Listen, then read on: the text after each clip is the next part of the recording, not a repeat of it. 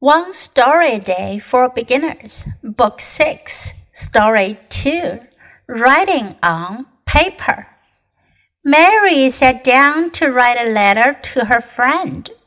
She wrote about her life. My wallet was stolen, she wrote on the paper, and then she looked at the words again. Did I write the word correctly? Steal, stole stolen. Yes, she got the word right.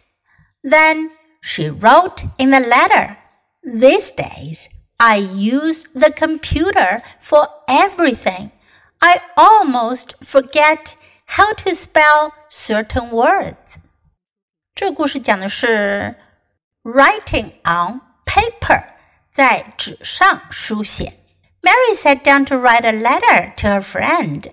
玛丽坐下来给她的朋友写一封信。She wrote about her life。她写了关于她的生活的事儿。My wallet was stolen. She wrote on the paper. 她在纸上写道：“我的钱包被偷了。” And then she looked at the words again. 然后她又看了看写的这些单词。Did I write the word correctly?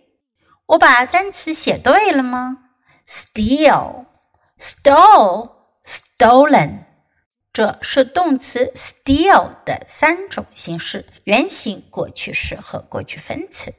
Yes, she got the word right。是的，她把单词写对了。Then she wrote in the letter。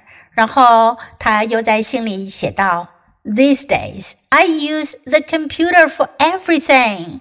这些日子，我用电脑来做一切事情。I almost forget how to spell certain words。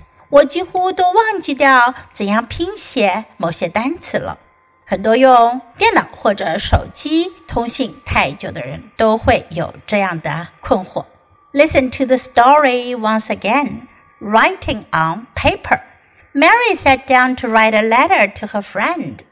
She wrote about her life. My wallet was stolen, she wrote on the paper. And then she looked at the words again.